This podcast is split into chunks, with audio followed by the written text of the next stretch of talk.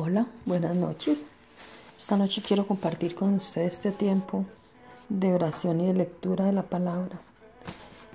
Y nos apropiamos de, las promesas que el Padre hace en su santa palabra y declaramos que son vivas y activas en nuestra vida, nuestros esposos, esposas, nuestras descendencias, ascendencias, en nuestras casas y en todas las áreas de nuestra vida.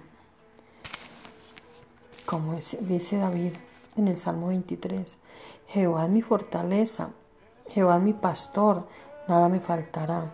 En lugares de delicados pastos me hará descansar, junto a aguas de reposo me pastoreará.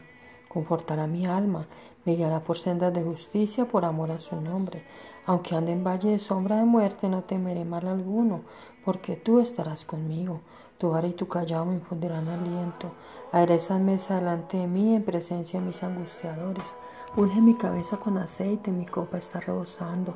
Ciertamente el bien y la misericordia me seguirán todos los días de mi vida, y en la casa de Jehová moraré por siempre. Moraré por largos días. Amén, amén y amén. Declaramos que hecho está, como dice en tu santa palabra. En el nombre poderoso de Jesús. Amén. Bendecida noche.